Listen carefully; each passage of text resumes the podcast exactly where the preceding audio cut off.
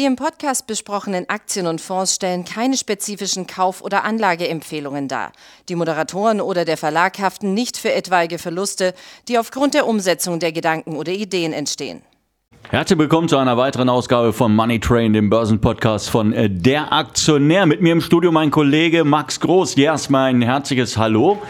Und äh, wir hatten ja bereits angekündigt, wir haben uns zuletzt über das Thema Optionsscheine unterhalten. Wir genau. haben den Anlegern gesagt, welche Fehler sie unbedingt vermeiden sollten. Und heute sagen wir den Anlegern mal, wie sie vorgehen, um einen richtigen Optionsschein auf einen, auf einen Basiswert genau. herauszusuchen. Ja. Wir hatten als, das könnte man glaube ich jetzt vorwegnehmen, wir hatten ja einige Risiken angesprochen. Mhm. Das können wir dann relativ schnell abhaken, nämlich wir gehen auf keine Werte, wo Quartalszahlen beispielsweise bevorstehen, wo ein Leitzinsentscheid irgendeine Auswirkung auf die, auf die Aktie hätte ja. oder wo es anderweitige wilde Spekulationen gibt, ganz einfach, weil die Volatilität in dem Wert vermutlich zu hoch ist. Das haben die Emittenten dann schon eingepreist.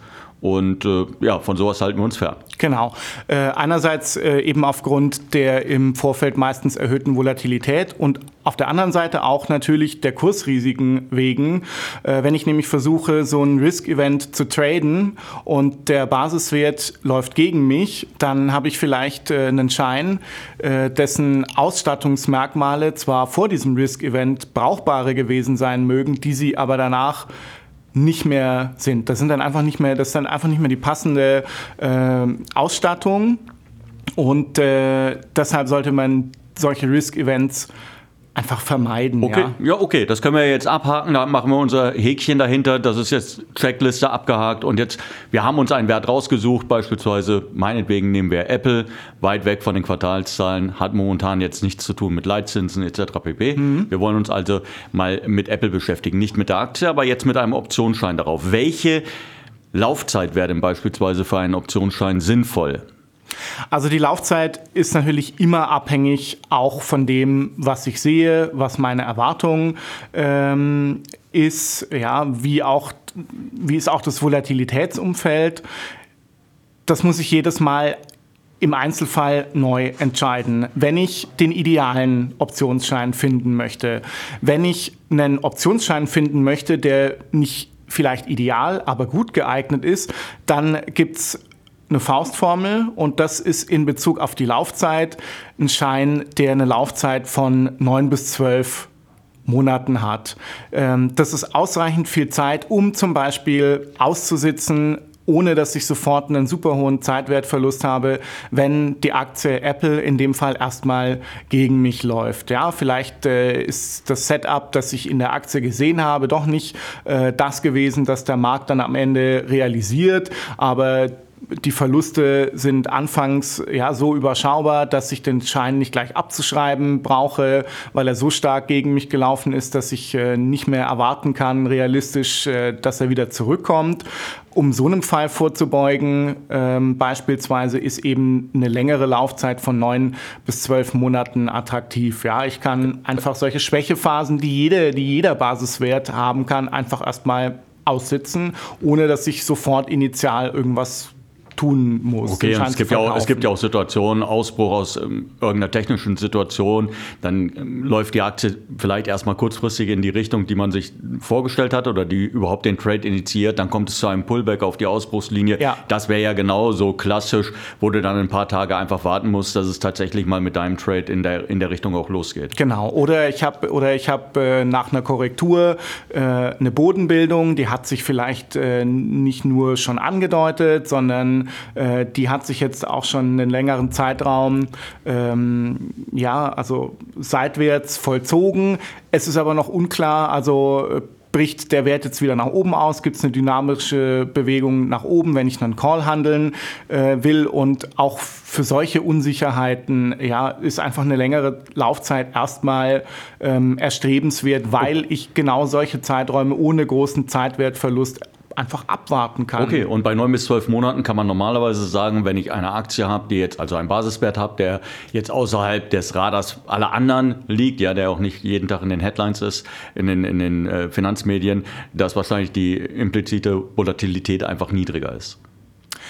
Genau, ja. Also erstens das äh, und äh, weil du die implizite Wohler gerade angesprochen hast, ähm, auch für die ist ähm, eine Laufzeit, ja, jetzt mit einer mittleren Länge, eben diese neun bis zwölf Monate, ähm, oft ohne dass man sich groß mit impliziter Wohler beschäftigt haben muss, eine gut geeignete. Ähm, die ist nämlich auch keine statische Größe, sondern die implizite Volatilität verändert sich innerhalb der Laufzeitstruktur äh, von Optionen auf einen Basiswert. Es gibt ja Optionen, Optionsscheine mit sehr vielen unterschiedlichen Laufzeiten. Äh, das nennt man dann eben Laufzeitstruktur. Und diese Kontrakte, also jedes einzelne Verfallsdatum mit jedem einzelnen Strike hat auch eine eigene implizite Vola. Damit wir jetzt die Zuhörer vielleicht nicht zu sehr jetzt schon äh, stressen mit, mit, mit, äh, den, mit den ganzen Fachbegriffen. Man könnte doch sagen, je kürzer die Laufzeit von einem Optionsschein, desto höher ist normalerweise auch die Volatilität, die eingepreist wird. Genau, also der, der Graph, äh, den die IV üblicherweise beschreibt, ist quasi so ein Smiley. Das IV heißt, ist die die implizite Volatilität. Genau. Das ist quasi so ein Smiley, deshalb nennt man das Smile-Graph und das bedeutet, dass die implizite Vola in Kontrakten mit einer sehr kurzen und mit einer sehr langen Laufzeit üblicherweise am höchsten ist und eben in der Mitte, das können so sechs, eher neun bis zwölf Monate Laufzeit sein, dort ist sie am niedrigsten. Und äh, wenn ich dann einfach, ohne mir das genauer angeschaut zu haben, einen Schein mit eben neun bis zwölf Monaten Laufzeit äh, ausgewählt habe, dann weiß ich oder dann habe ich in der Regel eine hohe Wahrscheinlichkeit darauf, dass ich äh, eben eine vergleichsweise niedrige Wohler innerhalb dieser Laufzeitstruktur erwische. Auch deshalb ist es eine praktikable Faustregel. Okay, jetzt haben wir also uns einen Schein rausgesucht, neun bis zwölf Monate, wie du es gerade angesprochen hast. Wie gehe ich beim Basispreis, also mit, dem, äh, mit der Entfernung zum Strike-Preis um. Was nehme ich? Nehme ich einen Wert, der weit aus dem Geld ist, also bei dem wirklich der Basispreis noch ordentlich entfernt ist, oder so, was äh, suche ich mir da raus? Darüber hatten wir bei den Anfängerfehlern äh, beim letzten Mal schon gesprochen. Häufig werden äh, Strikes gewählt, die viel zu weit oben also liegen. Der Optionsschein liegt also viel zu weit aus dem Geld. Man braucht gar nicht, um zu einer attraktiven Rendite zu kommen, super weit aus dem Geld zu gehen. Also 5 bis 10 Prozent, 5 bis 10 Prozent Abstreik zum, äh, zum Basispreis, das reicht oft äh, vollkommen aus. Weiter muss man in aller Regel nicht aus dem Geld äh, gehen. Hm, wie stark ich aus dem Geld gehe, hängt auch ab von erstens von der Laufzeit. Also wenn ich beispielsweise einen Schein mit einer Laufzeit von neun Monaten wähle, dann gehe ich mit dem Strike eher weniger äh, weit aus dem Geld. Da würde ich also das untere Ende der Spanne, die 5% anvisieren. Ein Schein mit einer höheren Länge, Laufzeit, äh, da kann man auch ein bisschen weiter aus dem Geld mitgehen. Einfach weil die statistische Wahrscheinlichkeit ähm, mit mehr Zeit ja eher dafür spricht, dass sich ein Wert stärker äh, in die eine oder andere Richtung bewegen kann als einfach in einem kürzeren Zeitraum. Ähm, der zweite Faktor, den ich mir bei der Strike-Auswahl immer auch anschauen würde, was ist das für eine Aktie? Ja? Reden wir da äh, über eine Aktie, die vergleichsweise schwankungsfreudig ist, ja, sowas wie AMD, Nvidia oder Tesla. Ähm, das sind Aktien, die erlauben es mir, weil sie schwankungsfreudig sind, ein bisschen weiter aus dem Geld zu gehen. Also da habe ich die Möglichkeit, die Spanne äh, sogar bis 15 Prozent oder sogar noch höher auszudehnen. Muss ich sogar machen, wenn ich einen attraktiven Hebel erzielen will. Wenn ich ähm, eine vergleichsweise lahme Krücke habe, eine Aktie wie Procter Gamble, die steigt zwar, die steigt konstant, im Moment steigt sie zugegeben überdurchschnittlich stark, aber idealtypisches Procter Gamble, ein gutes Beispiel für eine Aktie, die, die 5% pro Jahr macht. Die macht 5% pro, pro Jahr und mehr muss sie auch nicht machen.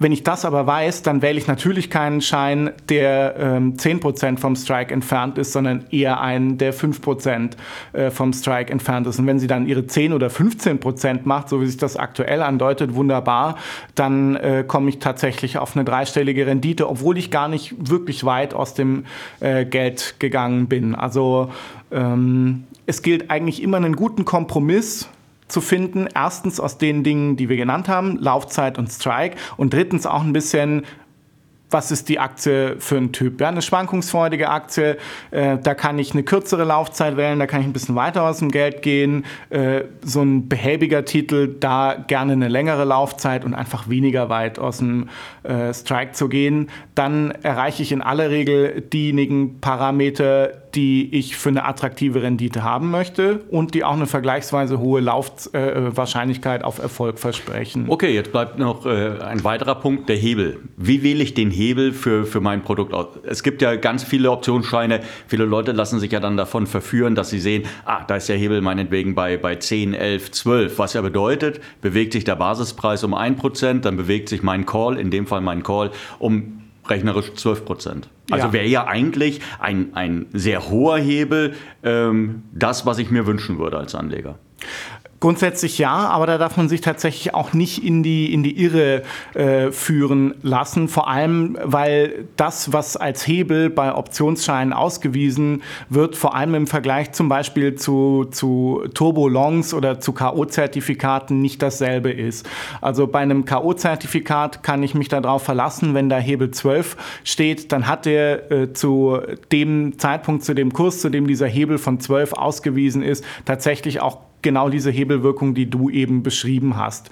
Ähm, bei einem äh, Optionsschein, bei Optionen muss man zum Beispiel unterscheiden zwischen Delta und Omega. Das sind Kennzahlen, die wir auf jeden Fall in einer der kommenden Formate noch näher vorstellen werden. Aber das sind quasi die Parameter, die besser äh, geeignet sind, die Hebelwirkung zu beschreiben. Delta ist ganz kurz die Änderungsrate der Option des Optionsscheines im Verhältnis zur Basiswertveränderung äh, und das Omega kann man, wenn man so will, als effektiven Hebel äh, beschreiben. Also das, was am besten vergleichbar ist mit dem, äh, was ich bei einem K.O.-Zertifikat als Hebel und dem, was ich ausgewiesen der, Und dem auch, was sich der Anleger letztendlich darunter vorstellt. Genau. Nämlich die Hebelwirkung, die ja. er erzielen kann mit, ja. seinem, mit seinem Produkt. Genau, aber auch dafür lassen sich ähm, Regeln äh, formulieren, beziehungsweise aus dem, was wir genannt haben, Laufzeit 9 bis 12 Monate, Abstand vom Strike 5 bis 10 Prozent, die benutze ich eigentlich quasi als Stellschrauben, um beim Delta und beim Omega zu den gewünschten Ausstattungsmerkmalen äh, zu kommen. Optionsscheine haben ja gegenüber KO-Zertifikaten den Unterschied, dass sie nicht nur lineare, sondern exponentielle Kurswertsteigerungen anbieten. Dazu muss ich im Schein versuchen, über diese beiden Stellschreiben, Laufzeit und Strike, einen Delta von 0,35 für sehr volatile Werte bis 0,455 für wenig volatile Werte Procter Gamble äh, zu wählen. Ein guter Mittelwert ist 0,4, 0,45 als Delta.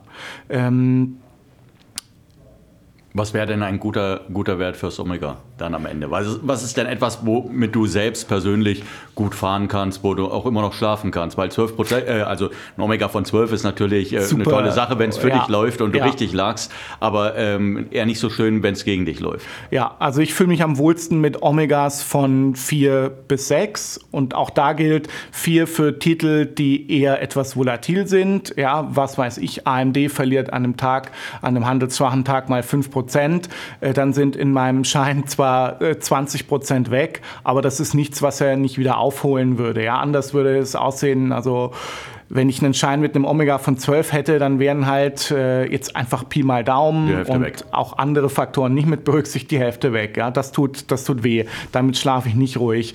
Aber ähm, 20 Prozent das verkraftet man. Das sollte man auch verkraften, das sollte man aushalten können, wenn man mit Optionsscheinen äh, handeln möchte. Ja, selbst wenn man nicht super risikoreiche Trades eingeht, sondern auch eher so mittelfristig orientierte Positionen. 20, 30 Prozent sollte man aushalten. Äh, müssen. Und wenn ich eben damit rechne, dass eine Aktie mal einen richtig schlechten Tag erwischt oder nach Quartalszahlen, wir gehen jetzt davon aus, ich habe den Schein Monate davor gekauft, irgendwann kommen halt trotzdem vierteljährlich Quartalszahlen, dann erwischt ihn einen Scheißtag, 20, 30 Prozent sind weg. Das halte ich aus. Ähm, auch danach kann ich gehen, ja da komme ich dann halt eben auf einen Omega von 4 äh, bis 6. Jetzt gibt es noch eine, eine Vielzahl von kryptisch anmutenden Kennziffern bei Optionsscheinen. Ähm, nicht nur eben das Omega und nicht nur das Delta, sondern wie gesagt noch viele weitere.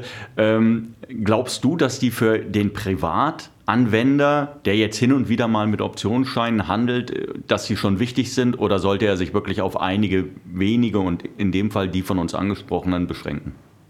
Ich glaube, man sollte sich tatsächlich auf die, ähm, auf die wenigen, die wir jetzt auch genannt haben, beschränken. Ich kann mir natürlich ja das Theta, also die Kennziffer für den Zeitwertverlust noch anschauen. Ich kann mir das Gamma anschauen. Das ist die Änderungsrate des Deltas, das selber nur eine Änderungsrate ist. Aber ich glaube nicht, dass ich da als Privatanleger großartig äh, von profitiere. Die Präferenz sollte eher darauf liegen, sich einen klares Setup zu suchen, ja, also ähm, zum Beispiel eine charttechnisch spannende Konstellation oder eine solide Aktie, die jetzt einfach mal im Zuge einer Gesamtmarktkorrektur halt auch 10, 15 Prozent äh, verloren hat. Ähm, darauf sollte man sich das konzentrieren, solche Situationen zu identifizieren und äh, dann einfach mit ein paar groben Regeln, die, die wir genannt haben, einen äh, nicht unbedingt ja, optimal den hundertprozentig passenden, aber einen 80, 90 Prozent passenden Schein aussuchen. Ich glaube, damit tut man sich eher einen Gefallen, damit äh, ist man, macht man eher Rendite auch äh, im Verhältnis zum Zeitaufwand, den ich habe investieren müssen, als wenn ich jetzt versuche, mich auch bis noch in die allerletzte Kennziffer reinzufuchsen. Also, liebe Zuhörer, Sie haben es gehört, äh, manchmal sollte man es wirklich einfach halten. Keep it simple, stupid heißt das schöne System. KISS, glaube ich. Ja. Ähm, machen Sie es nicht zu kompliziert. Ein paar Dinge haben wir jetzt mal angesprochen, von der Laufzeit über den Abstand äh, zum Strike und am Ende auch noch den Hebel. Wir belassen es heute dabei. Wir werden in den kommenden Tagen weitere Teile für Sie aufzeichnen, beziehungsweise dann, wenn der Jahreswechsel vollzogen wurde. Und ich ja. nehme an, du wirst auch vermutlich ein paar Tage Urlaub ich machen wollen. Ich genehmige mir auch ein paar Tage genau, Pause. Dann ja. werden wir an dem Thema auf jeden Fall äh, festhalten. Wir werden uns noch mit vielen anderen Dingen beschäftigen, nämlich dann genau, wie macht man es jetzt in der Praxis? Wie geht man vor? Wie sucht man aus? Was macht man, wenn es gegen einen läuft? Tja, und ansonsten danke ich dir, dass du dir die Zeit genommen hast. Sehr gerne. Ich äh, danke dir wieder für die Einladung. Und wir werden das natürlich weiter, weiter verfolgen, das Thema. Sehr gerne. Ich, ich freue mich drauf. Ich freue mich auch. Also bis dahin. Tschüss. Tschüss.